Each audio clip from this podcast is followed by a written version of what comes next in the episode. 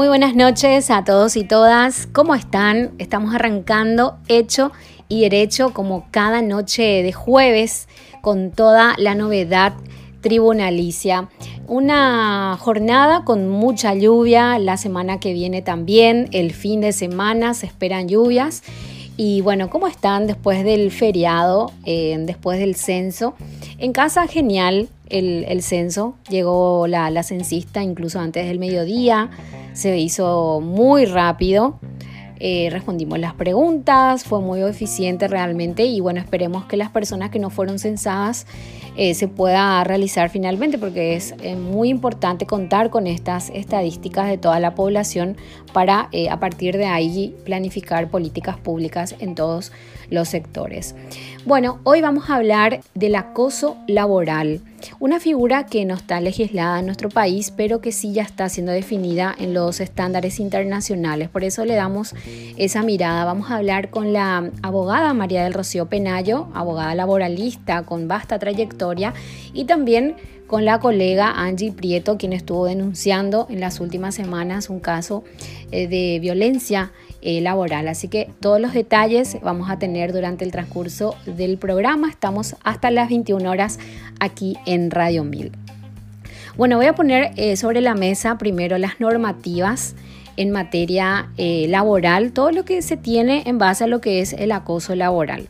Por una parte tenemos el convenio 190 que fue eh, firmado en el 2019 en una conferencia general de la Organización Internacional del Trabajo. Define lo que es la mm, violencia y el acoso en el mundo del trabajo, también lo que es eh, la violencia y acoso por razón de género. Y el convenio eh, protege de esta manera a los trabajadores y a las trabajadoras eh, incluyendo no solamente a los asalariados, sino también a las personas que trabajan, cualquiera sea su situación contractual, por ejemplo, las personas en formación, eh, incluidos también los pasantes, eh, los aprendices, los trabajadores despedidos, los voluntarios, las personas en busca de empleo, los postulantes a un empleo, los individuos que también ejercen la autoridad, las funciones y las responsabilidades de un empleador. Define lo que es el acoso laboral.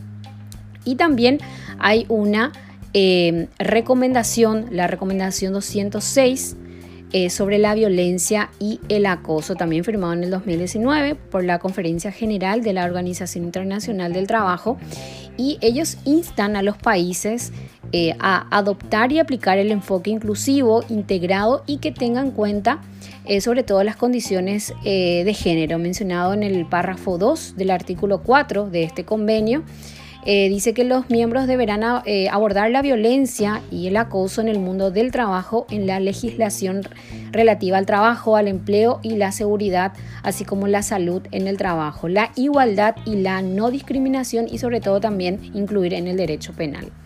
Luego tenemos, evidentemente, nuestra Constitución Nacional que eh, consagra el derecho al trabajo lícito, libremente escogido, y a realizarse en condiciones dignas y justas. También nuestra Carta Magna eh, garantiza los derechos humanos clasificados como civiles, políticos, económicos, eh, sociales y culturales y difusos. Y entre eh, estos derechos civiles y políticos se encuentran, por ejemplo, la igualdad entre las personas sin discriminaciones, la igualdad ante la ley, la igualdad de oportunidades y la igualdad entre el hombre y la mujer. y también eh, la protección del trabajo de las mujeres.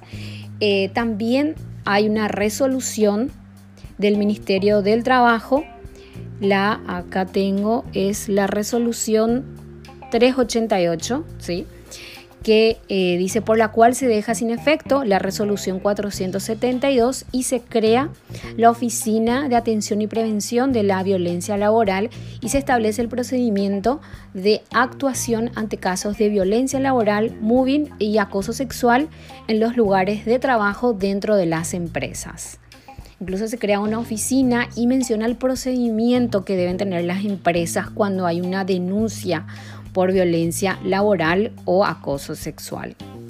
Luego, en el caso, por ejemplo, de las mujeres víctimas, está la ley 5777 que prevé en su artículo 6 eh, la violencia laboral hacia las mujeres y en el artículo 17 habla de las atribuciones del Ministerio del Trabajo eh, con relación a estos casos de violencia. Y posteriormente tenemos el decreto 6973 que reglamenta la ley 5777. Pero, ¿cómo se aplican todas estas normativas en Paraguay? Porque como les dije, no hay una una normativa que defina, que sancione el caso de acoso laboral, pero sí a nivel internacional ya se está instando a los países a que incluyan en sus legislaciones, como estaba leyendo este, este convenio y la resolución de la Organización Internacional del, Trabajo. Bueno, por eso ya le damos la bienvenida a la abogada María del Rocío Penayo, abogada laboralista.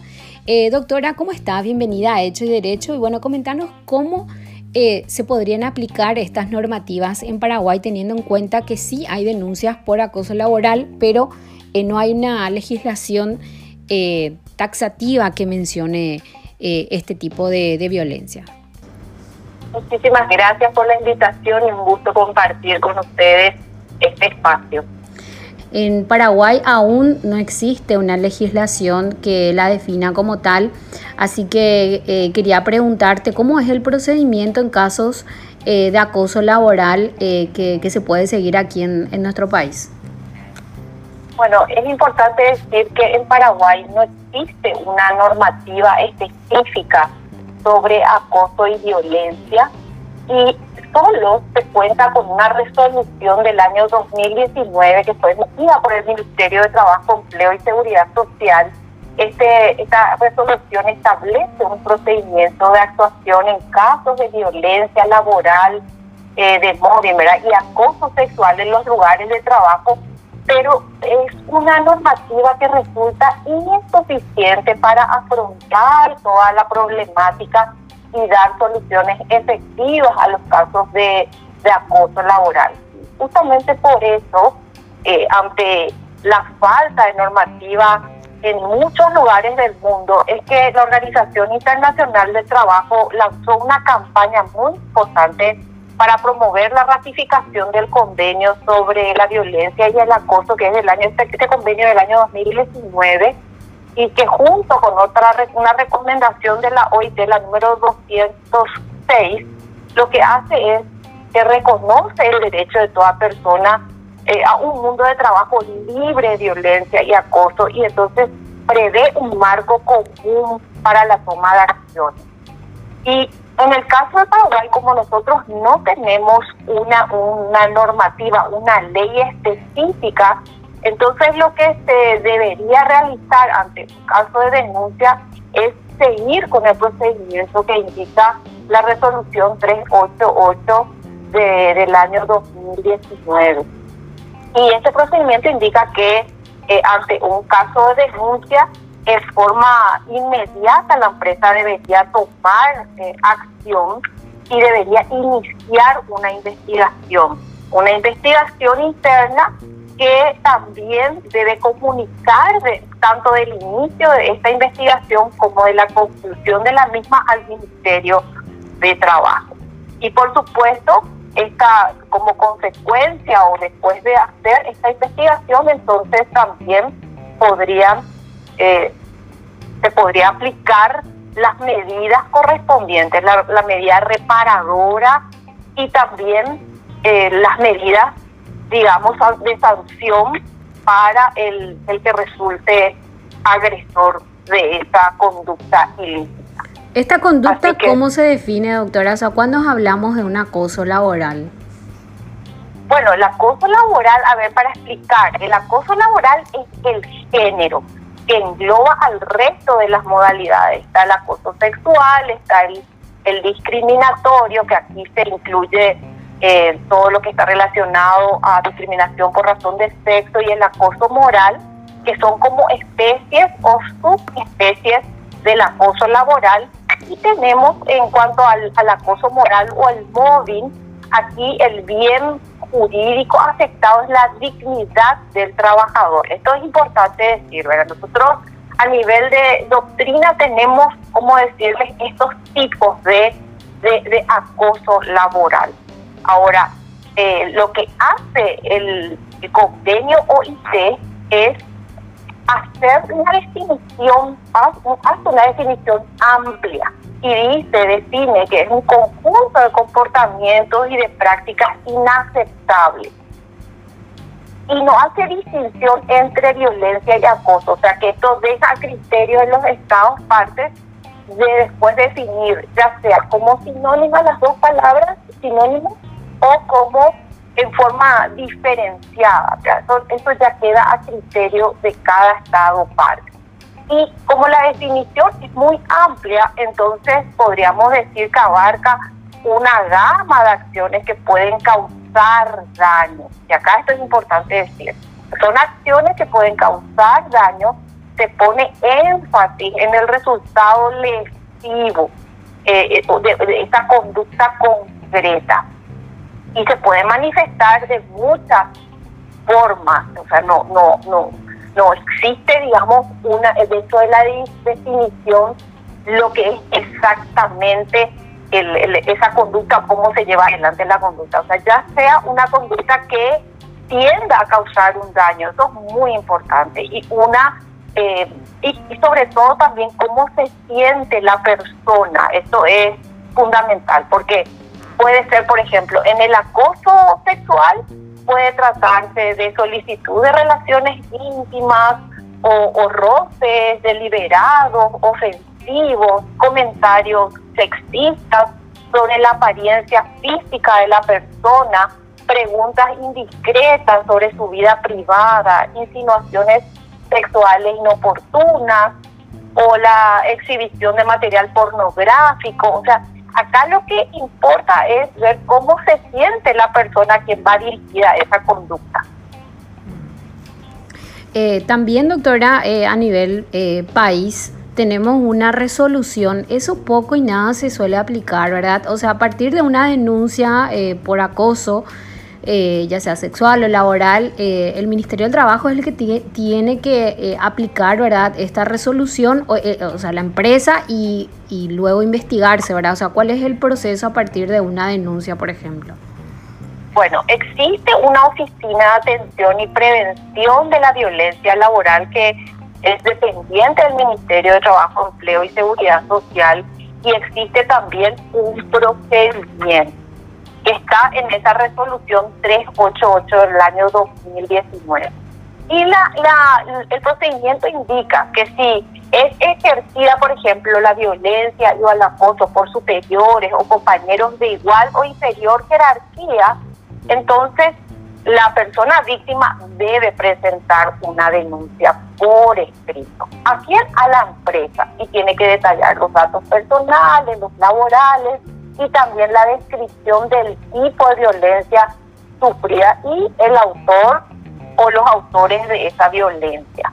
Y ahí es donde la empresa debe en, en cinco días iniciar la investigación, tendiente a qué? A dilucidar el caso que fue denunciado. Y también tiene que adoptar las medidas preventivas, por ejemplo, separar eh, a, la, a la persona afectada, no a la persona afectada, a la víctima de la persona afectada o denunciante. Después tiene que, o por ejemplo, redistribuir la carga horaria, eh, entonces para que estas dos personas no estén en el mismo tiempo trabajando y bueno, y dependiendo de la gravedad del caso, eh, tomar todas las medidas que sean necesarias para proteger a la víctima. Y después, em, como consecuencia de esa investigación, bueno, se va a tener que aplicar las sanciones correspondientes. Todo esto debe ser comunicado al Ministerio de Trabajo. Pero también puede ser que el, la persona agresora sea la máxima autoridad de la empresa. Entonces, en este caso, el procedimiento indica que el la denuncia debe formularse en forma directa a esta Oficina de Atención y Prevención de la Violencia Laboral del Ministerio de Trabajo. Y aquí va a ser entonces esta oficina la que va a iniciar esa investigación. Y bueno, y el resultado de, todo este procedimiento debe de, ser necesario debe ser remitido a la Dirección General de Inspección y Fiscalización. Entonces ahí es esta entidad que también depende del Ministerio quien tiene todas las atribuciones para hacer una inspección laboral. Doctora, eh, como abogada con vasta trayectoria en el ámbito laboral, eh, a nivel así de, abogada, ¿verdad? Litigante, eh, siendo también, haciendo también talleres sobre la materia. ¿Qué crees que falta mejorar? Porque la verdad que, o sea, veo ahora yo esta resolución y yo creo que no, no se comparte mucho, se desconoce que existe una resolución que dice que toda persona que se vea afectada en su mundo laboral puede hacer esta denuncia. Faltaría más comunicación, ¿verdad? Desde eh, las instituciones, las empresas. Eh, ¿qué, faltaría mejorar de acuerdo a tu experiencia, doctora, en el marco de este, de este tema? Lo que hace falta es capacitación, definitivamente, porque la violencia está instalada en nuestra sociedad, eso no podemos negar. Entonces, lo que tiene que hacer toda empresa es favorecer un clima laboral saludable y no justamente es, permitir estas conductas antijurídicas. Entonces, yo creo que hay una falta de conocimiento, como una normalización de lo que son conductas de violencia y acoso. También hay un tema que tiene que ver con con esta cultura patriarcal que sigue reinando en Paraguay y que solamente podemos eh, dejar de lado toda esa forma, esos pensamientos machistas es con la capacitación. Es un tema cultural, entonces esto se rompe con, justamente con la toma de conocimiento de estos casos y, no minimizar cuando hay una denuncia dentro de la, de la empresa, entonces se tiene que saber cómo actuar. Y, y para saber cómo actuar, las personas tienen que estar capacitadas. Nosotros necesitamos instalar la cultura de la prevención en estos temas en el Paraguay. Y, y eso se va a lograr eh, con, digamos, el tiene que haber acá una interacción entre las empresas, entre los trabajadores, los sindicatos y el Estado. Pero es muy importante para ello la capacitación en estos temas, saber qué hacer cuando se da un caso como este en los lugares de trabajo. Incluso, como mencionabas, la, la cultura eh, patriarcal, eh, esta, este convenio, doctora 190, que se firmó en el 2019 y que recomienda la OIT que los estados eh, adopten este, este convenio en sus legislaciones, menciona y define por primera vez también lo que es el acoso, incluso por cuestiones de, género en el ámbito laboral. Así mismo, lo, lo que hace, en realidad tiene una definición bastante amplia el convenio, eso sí tenemos que decir, pero hace una distinción entre lo que es eh, violencia y acoso propiamente dicho de lo que es eh, violencia y acoso por razón de género, ¿verdad? Y aquí es donde podríamos hablar de toda esa gama de acciones que, que causan un daño. Eh, muchas veces ese daño es irreparable y, y que tiene que ver con esa cultura patriarcal, machista. Incluso el convenio em, es aplicable no solamente a los trabajadores del sector privado, sino también del sector público, eso dice el convenio, los que trabajan formalmente o informal, los dependientes, los que, los que trabajan por cuenta ajena, no importa la situación contractual. Este convenio debe incorporarse y a, todas las legislaciones para ello necesitamos que el convenio sea ratificado por Paraguay y a partir de ahí entonces empezar a trabajar en una legislación específica sobre violencia o cómo evitar la violencia y el acoso en los lugares de trabajo. Esto es súper importante. Tenemos mucho camino por andar todavía. Sí, totalmente. Socializar y esa capacitación que decías que es clave. Eh, y pensando ya en la cuestión eh, judicial, ¿verdad? Si es que no hay una figura eh, que, defina lo que es el acoso laboral, por ejemplo, en, Paraguay, ¿qué acciones se podrían tomar también a nivel judicial, ¿verdad? Una demanda civil ¿cuál sería la más cercana eh, para presentar una demanda teniendo en cuenta que no hay esta figura en, la legislación? Bueno, y justamente por falta de, conocimiento en el tema es que muchas veces lo que suele hacer la persona eh, que es víctima de acoso o de violencia es eh, un retiro con justa causa. O sea, lo que hace es terminar la relación de trabajo en forma unilateral y pide las indemnizaciones que están tarifadas eh, por eh, retiro justificado, que es el equivalente a las indemnizaciones por despido injustificado.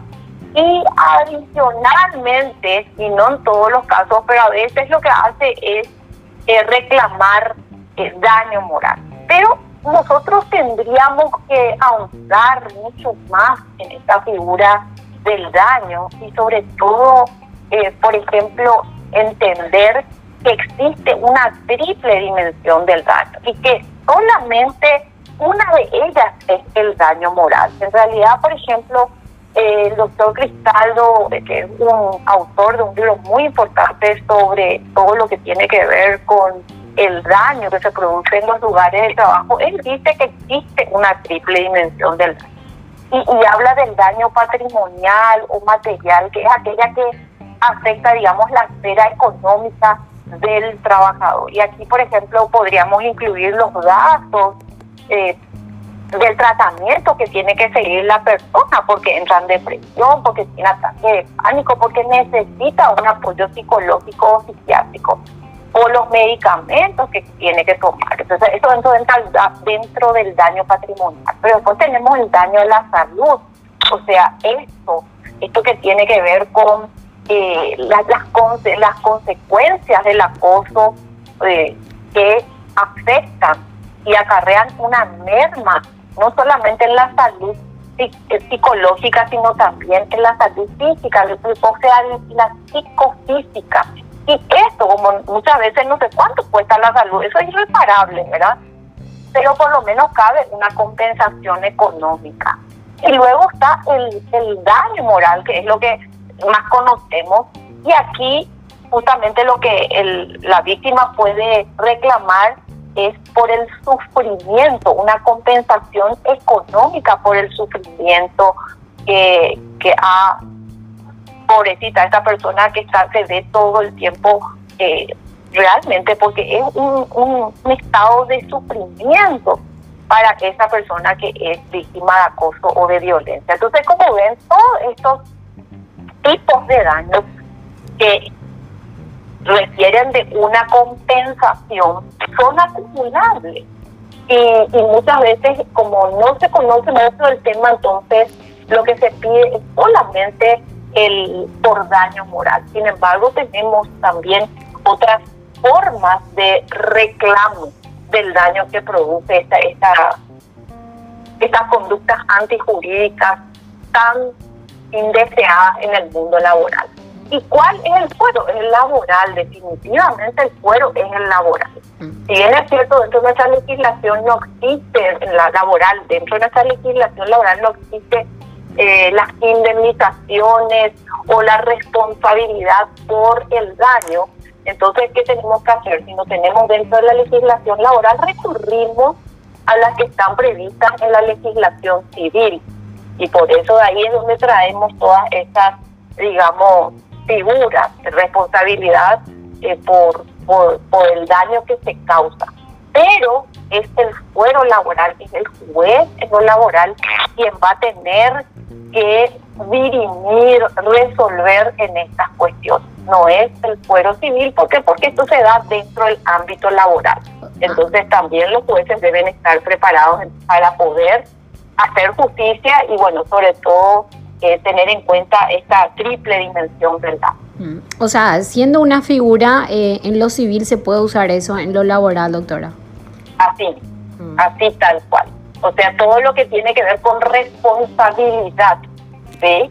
Traemos, le prestamos del Código Civil para su aplicación en el fuero laboral. Excelente. Y bueno, atendiendo a esta laguna que tenemos, ¿verdad? Eh, sería eh, urgente que Paraguay, por una parte, tenga en cuenta este convenio internacional eh, para, para, la legislación, ¿verdad? Y actualice en lo que respecta al acoso laboral y no solamente se tenga una resolución del, del ministerio, doctora. Así mismo, necesitamos que se ratifique el convenio 190, eso es fundamental, porque de esta manera vamos a poder, entonces, una vez que se ratifica el convenio, esto ingresa al sistema positivo del Paraguay y hace que el Estado paraguayo se vea la obligación de adecuar su normativa eh, a el, al convenio que fue ratificado. Y como eso es lo que necesitamos en este momento, primero ratificar el convenio y después tener una, una legislación en donde haya un, un marco legal específico sobre violencia y acoso de esta manera también se, se garantizaría eh, la aplicación de la, de la ley por parte de los jueces y tribunales del trabajo. Pero cuando hay un vacío normativo, entonces se favorece la discrecionalidad del juzgador en la aplicación del derecho y en algunas ocasiones de manera distorsionada por la falta de conocimiento. Entonces, sí sí necesitamos una normativa en materia de violencia y acoso laboral. Bueno, doctora, te agradezco muchísimo eh, tu tiempo y bueno, siempre te, te sigo en las cuestiones de eh, enseñanzas, talleres, así que si hay alguna próxima, eh, si podrías también invitar a, la audiencia. Claro que sí, ahora en este momento no tenemos nada específico, pero apenas haya siempre estamos hablando sobre temas de de derecho laboral y eso esto también tiene que ver con eh, los riesgos psicosociales así que vamos a estar eh, avisándoles para hacer la promoción y sobre todo es importante estar eh, siempre capacitando en temas que son muy importantes para el ámbito laboral. Así que muchas gracias también por esta oportunidad. Gracias, doctora. Un abrazo. Un abrazo. Hasta luego. Bueno, ahí hablábamos con la abogada María del Rocío Penayo. Ella señalaba, por una parte, de que la demanda incluso eh, puede ser por daño moral eh, que se debe presentar ante el juzgado laboral, pero debemos ahondar más, decía ella, no solamente el daño moral, sino hay una triple dimensión, daño material e incluso patrimonial por, toda, por todo el sufrimiento que conlleva una violencia en el ámbito laboral. Eh, ella decía también que las normativas que se aplican aquí en Paraguay, o sea, esta resolución 388 del Ministerio del Trabajo son insuficientes para afrontar la problemática y dar soluciones efectivas. Ella decía que Paraguay eh, debe eh, ratificar ese convenio eh, que habla justamente de la violencia en el mundo laboral y el acoso laboral. Ella decía que justamente por falta de conocimiento muchos trabajadores que son víctimas de este tipo de conductas eh, solamente hacen un retiro eh, por justa causa y una demanda por daño moral cuando se puede incluso ampliar. Así que pueden volver a escuchar esta entrevista en nuestro podcast Hecho y Derecho que está en Spotify, también otras plataformas eh, de podcasts y visitar nuestra página hechoyderecho.net. Bueno, entonces lo que dice este convenio 190 eh, y lo que nos comentaba también la abogada eh, María del Rocío Penayo es que cuando hablamos de violencia y hablamos de acoso en el mundo laboral, eh, hablamos de un conjunto de comportamientos y prácticas inaceptables. También pueden ser amenazas y que se manifiesten una sola vez o de manera repetida. O sea, si una vez se comporta de esa forma, estamos hablando ya de un acoso. Eh, y esto tenga eh, justamente por objeto causar algún daño, ya sea físico, psicológico, incluso sexual o económico. Y también se incluye la violencia y el acoso por razón de género. Y esto eh, se define como un tipo de violencia que va justamente contra las personas por su razón de sexo o género o que afectan de una forma desproporcionada a personas de un sexo o género determinado y esto incluye también el acoso sexual. Entonces, de eso habla prácticamente el artículo 190, el, convenio 190, digo bien. Y la recomendación 206 señala de que em, los países deben adoptar y aplicar estos, eh, estas definiciones en su legislación. Dice las disposiciones sobre seguridad y salud también en el trabajo relacionadas con la violencia y el acoso contenidas en la legislación y las políticas nacionales deberían tener en cuenta estos instrumentos de la Organización Internacional del, Trabajo sobre seguridad y salud en, el trabajo. Eh, también afirmar que la violencia y el acoso no, son, no, deben ser tolerados. Eh, también establecer, por ejemplo, programas de prevención de violencia y el acoso. Eh, también definir los derechos y las obligaciones de los trabajadores y del empleador y también tener información sobre los procedimientos de quejas e investigación. Esto es muy importante porque se tiene que tener un procedimiento si es que un trabajador denuncia o se queja de un caso de acoso, ¿qué va a hacer la empresa? Hay que tener un procedimiento. Entonces, hay una resolución acá en, Paraguay, está 388, pero como nos decía la abogada, es, eh, resulta muchas veces insuficiente, ¿verdad? Eh, yo creo que esto podemos ir ampliando, preguntarle también a la gente del Ministerio del Trabajo dónde funciona esta y cómo esta oficina de atención y prevención de violencia laboral que prevé esta, esta resolución eh, bastante extensa. Por ejemplo, dice acá violencia laboral. A los efectos de la presente resolución se entiende por violencia laboral toda acción ejercida por el, sobre el trabajador o trabajadora de manera directa mediante actos, comentarios, eh, proposiciones o conductas con connotación sexual o no, moving o acoso eh, sexual no consentidas por, por la víctima y ejercida por superiores o compañeros de igual o inferior jerarquía. Y dice, se incluye en esta causal el acoso sexual que en forma indirecta causa al trabajador o a la trabajadora un ambiente laboral de manera hostil, intimidatoria, ofensiva y humillante. Y dice, se considerará que esta forma de violencia laboral reviste especial gravedad cuando la víctima se encuentra en una situación de particular vulnerabilidad. Y habla sobre esta Oficina de Atención y Prevención de la Violencia Laboral, en cuanto a sus atribuciones, por ejemplo, se encuentra sensibilizar, capacitar y difundir la problemática de la violencia laboral en los sectores involucrados con el Ministerio del Trabajo. Como decía la abogada, es importante y es clave que se capacite a todos los trabajadores sobre esto. Eh, realizar investigaciones dirigidas a una mayor y mejor comprensión de este fenómeno, tener también datos estadísticos para evaluar el impacto y la evolución y también establece un procedimiento de denuncias ante hechos de violencia laboral ejercida por superiores o compañeros de igual o inferior jerarquía.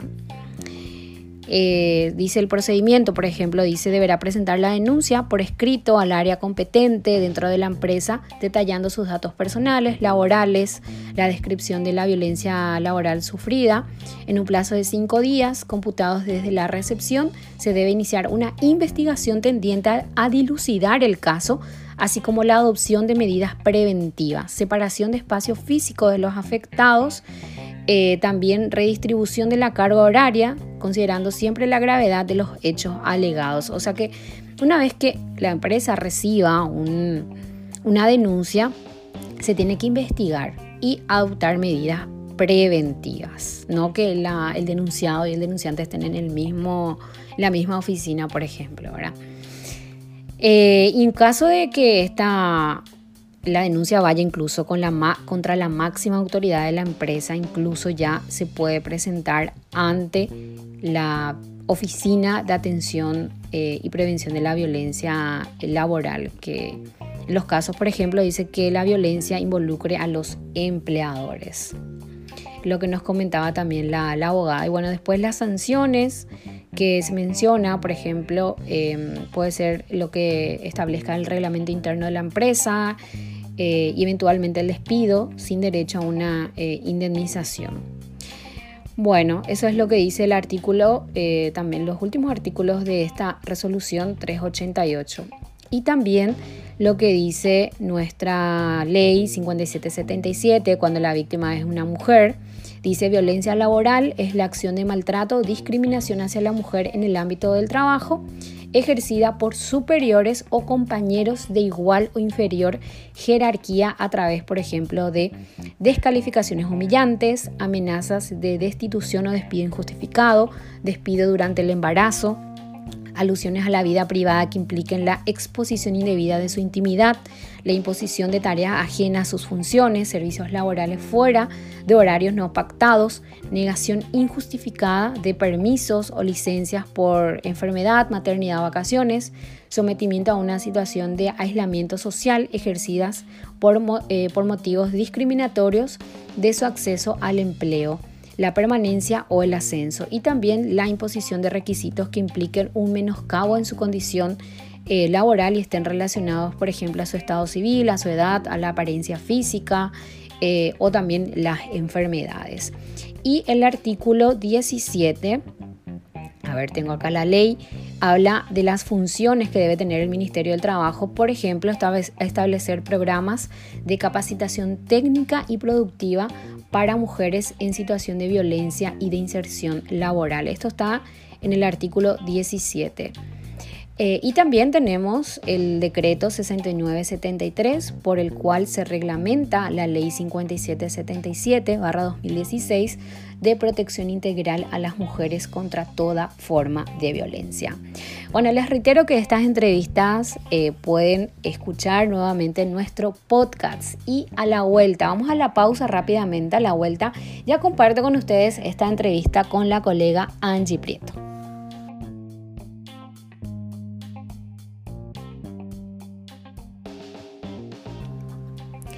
Seguimos en Hecho y Derecho aquí en Radio 1000 y bueno, algunos temas eh, de tribunales resaltantes también de esta semana, el caso que tiene que ver con la gobernación de Central. Hubo Javier González y otros eh, funcionarios quienes fueron acusados por este desvío de más de 5 mil millones de guaraníes de la gobernación. Ya fueron convocados para la audiencia preliminar. Hugo Javier fue convocado para el 30 de noviembre y los demás desde el 25 hasta el 30 de noviembre. Eh, y también eh, ya se imputó y se convocó para audiencia de medidas el próximo 17 de noviembre a Marcelo Fretes Laterra y Héctor Grau, quienes fueron procesados por lesión grave por la agresión al joven Benjamín Zapac. Bueno, comparto con ustedes esta entrevista con Angie Prieto. Angie Prieto, bienvenida a Hecho Derecho. ¿Cómo estás? Gracias por otorgarnos esta, esta entrevista. Muchas gracias, Vanessa. ¿Cómo estás? El saludo también a toda tu audiencia y un gusto poder hablar contigo y contar un poco de todo lo que está pasando. Eh, primero que todo, admirarte realmente por tu fortaleza y por todo este proceso que estás pasando como víctima de, de acoso laboral, que es el tema principal de esta edición de Hecho y Derecho. Comentanos el caso particular tuyo, de qué manera te afectó el derecho, el, el acoso laboral. En este caso estamos hablando de un proceso que viene ya desde hace bastante tiempo, cuando saltaron las primeras denuncias de mis compañeras con el caso del ex gerente de prensa Carlos Granada. Eh, él era gerente de prensa de Canal 9 eh, primeramente comenzó con la renuncia de cuatro compañeras y eh, las trabajadoras de ese medio salimos en cierta manera también a apoyar a nuestras compañeras que renunciaron y que estaban soportando también estas situaciones de acoso sexual y acoso laboral dentro de la empresa. Entonces en unidad salimos eh, las trabajadoras de este medio, trabajadoras en sí porque no todas son periodistas, de todos los departamentos de, este medio de comunicación de Canal 9 para poder apoyar. Y ahí nos dimos cuenta que también habían otras víctimas también del propio exgerente eh, denunciado. Y también eh, habían otras denuncias contra otros gerentes del mismo medio. Y es así que empezamos a reunirnos a eh, sentar postura a través de redes sociales, salir incluso a una manifestación en la calle para poder exigir eh, un mejor ambiente laboral, que se respeten nuestros derechos y que por sobre todo eh, pueda cesar esta situación de acoso sexual y de moving que estamos soportando desde hace muchísimos años, ya desde la gestión del exgerente de prensa Carlos Granada.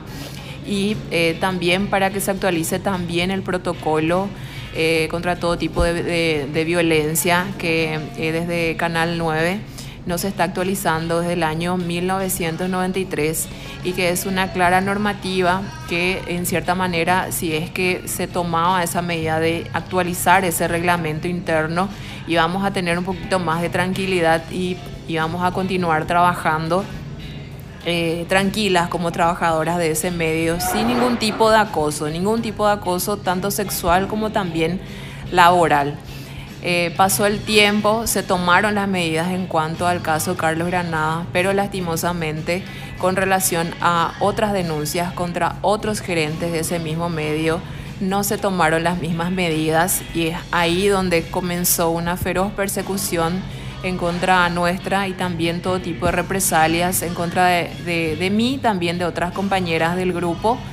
Eh, nos prometieron una respuesta, de hecho incluso hubo una reunión con el principal directivo de Aloha Visión Paraguay, eh, que es el, grupo eh, que, lleva adelante Canal 9 y también otras repetidoras dentro de nuestro país.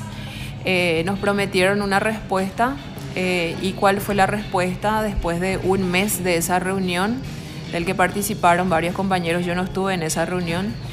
Eh, después, eh, al mes de esa reunión, ya hubo eh, la primera respuesta y fue justamente la desvinculación de tres compañeras que estábamos dentro de ese grupo que pedíamos, solicitábamos la actualización de, de, este reglamento interno y también garantías a nuestro trabajo dentro de la empresa.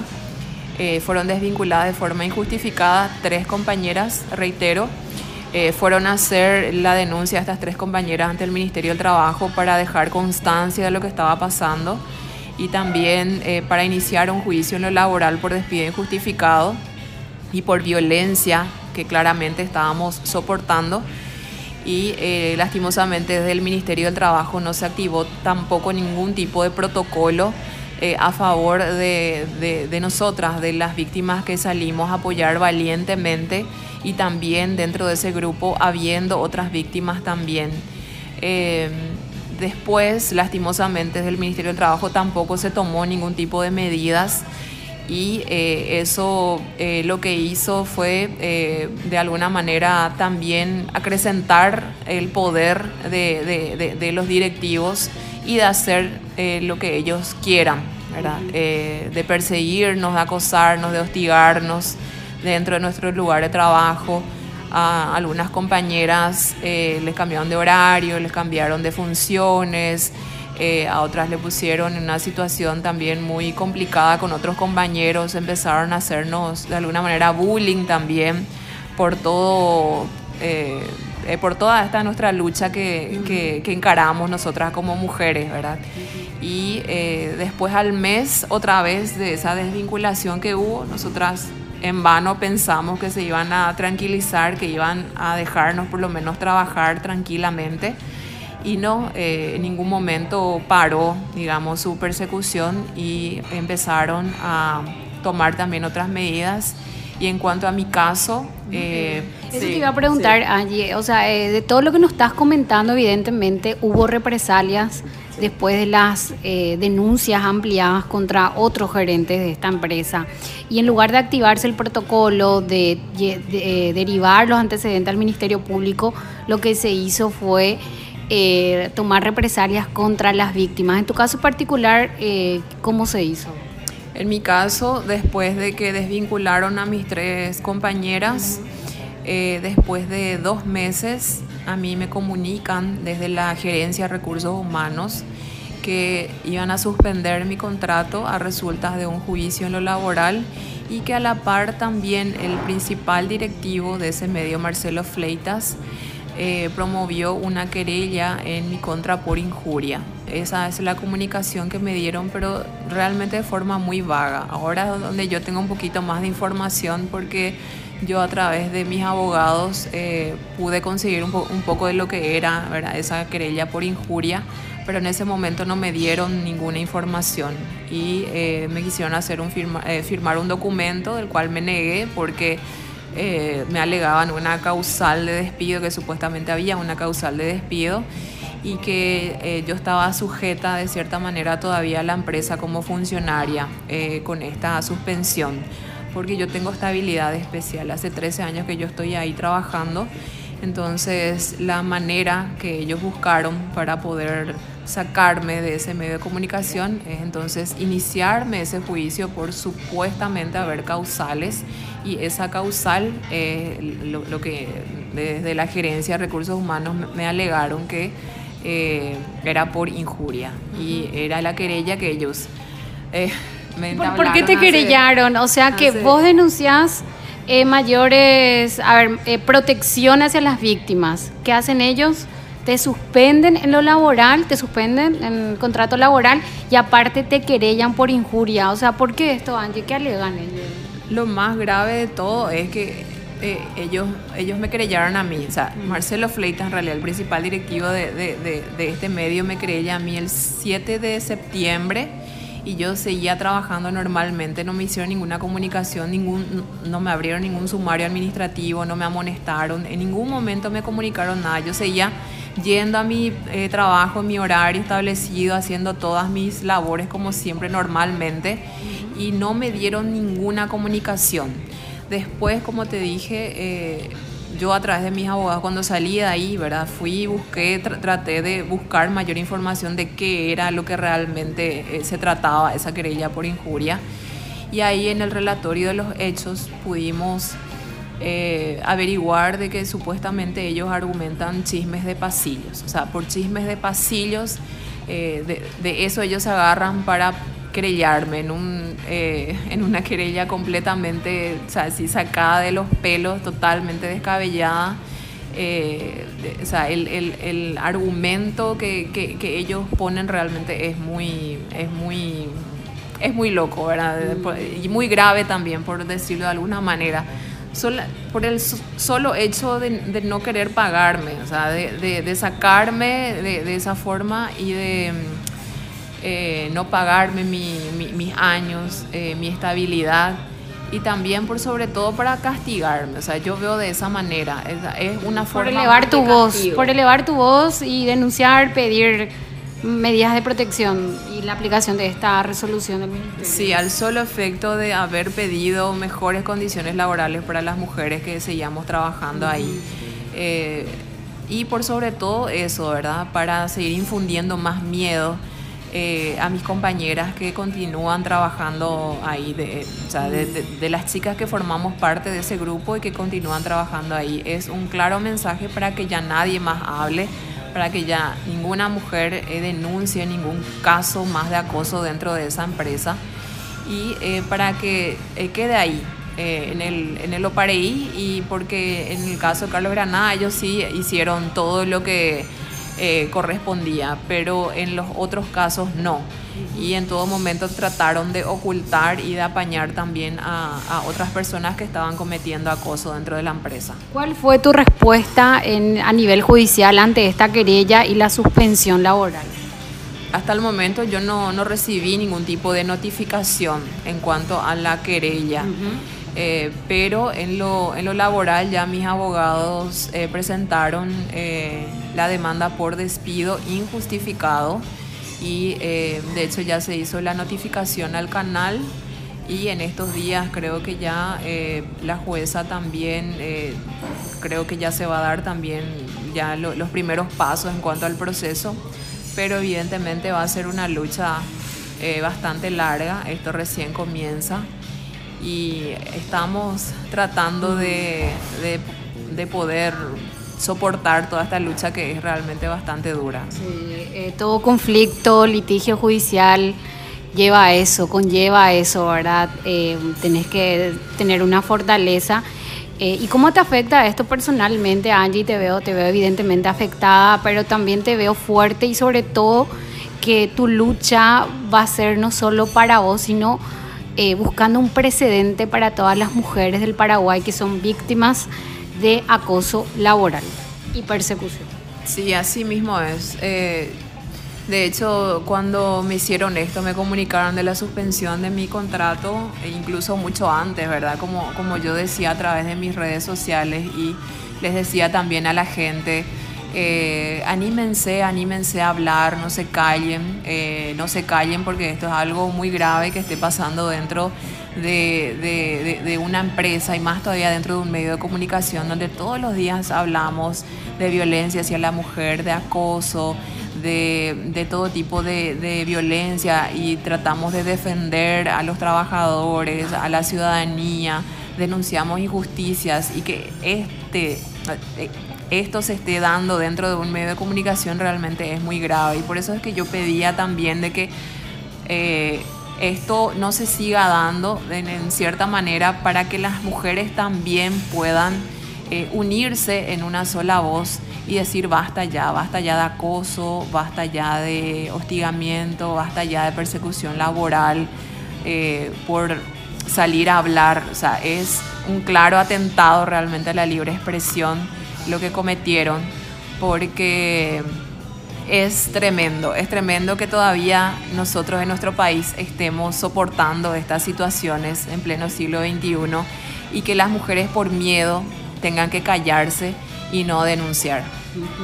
Y eh, es eh, una situación realmente bastante complicada de cierta manera, pero me siento fortalecida porque eh, hay mucha gente que salió a apoyarme, de hecho todos los días recibo mensajes de muchas mujeres también que pasaron por ciertas situaciones y me dicen que, que mi lucha es realmente la lucha de todas las mujeres de este país y más todavía eh, para las trabajadoras de, los medios de comunicación.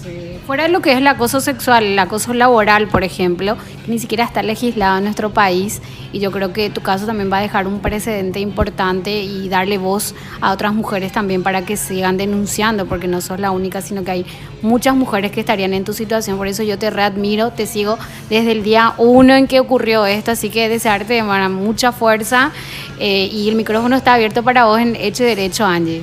Muchísimas gracias Vanessa y como yo siempre les digo a toda la gente que me habla y la gente que se interesa por este caso y por mi caso y por el caso de mis compañeras también, que, que, no nos abandonen, que no nos dejen solas porque esta es la lucha de todas las mujeres y más todavía en nuestro país donde seguimos todavía soportando todo tipo de vulneraciones y todavía nos siguen pisoteando. Así es que si nosotras realmente nos unimos, si es que queremos un futuro eh, para nuestro país y más todavía para nosotras mujeres que tenemos realmente el poder de cambiar las cosas hablando, contando y por sobre todo denunciando y armarnos de valor, de coraje para poder enfrentar a todo este sistema yo creo que muchas cosas vamos a conseguir. Así que por favor no nos abandonen y no nos dejen solas. Ese es mi mensaje. Genial. Eh, Angie, ¿cuál es tu situación laboral ahora? ¿Estás eh, sin trabajo? Te veo muy activa en redes sociales, ¿verdad? Comentando eh, tu caso y eso ayuda también a, visibilizar. Pero después de que te hayan suspendido, ¿cómo, cómo estás? Eh, ¿Tenés dos hijos?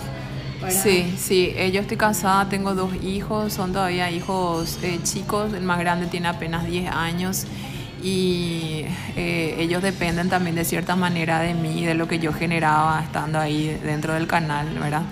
Eh, y la comunicación que me dieron es que yo todavía sigo siendo funcionaria del, del, canal, es decir, yo no puedo tener durante todo este proceso que no sé cuánto tiempo va, va a durar, yo no, yo no tengo la posibilidad de tener otro contrato con otra empresa, mucho menos con otro medio de comunicación y estoy ahora mismo en el limbo, ¿verdad? No, no, no sabiendo qué hacer y tratando de generar eh, cualquier tipo de recursos a través de mis redes, porque muevo también, me muevo mucho con marcas a través de redes sociales, pero no es fácil. No es fácil cuando el, casi el 80% de tus ingresos dependían de, de, de la empresa, ¿verdad? en este caso del medio de comunicación donde yo venía desempeñándome y que de la noche a la mañana me dejen sin trabajo y sin la posibilidad de seguir eh, sobreviviendo, ¿verdad? Porque hoy en día no solamente hablamos de, de, de, tener un trabajo digno, sino que estamos hablando de sobrevivencia y más todavía nuestra situación económica difícil que estamos soportando a nivel país.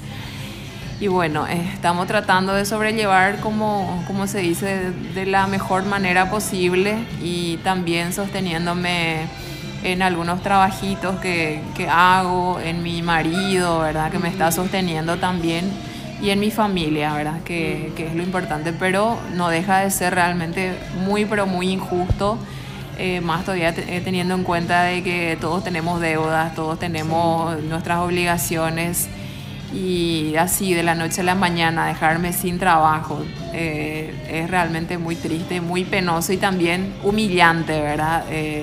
Ese trato que me dieron desde la empresa, por eso lo he hecho de salir a defender a mis compañeras, de denunciar, de reclamar.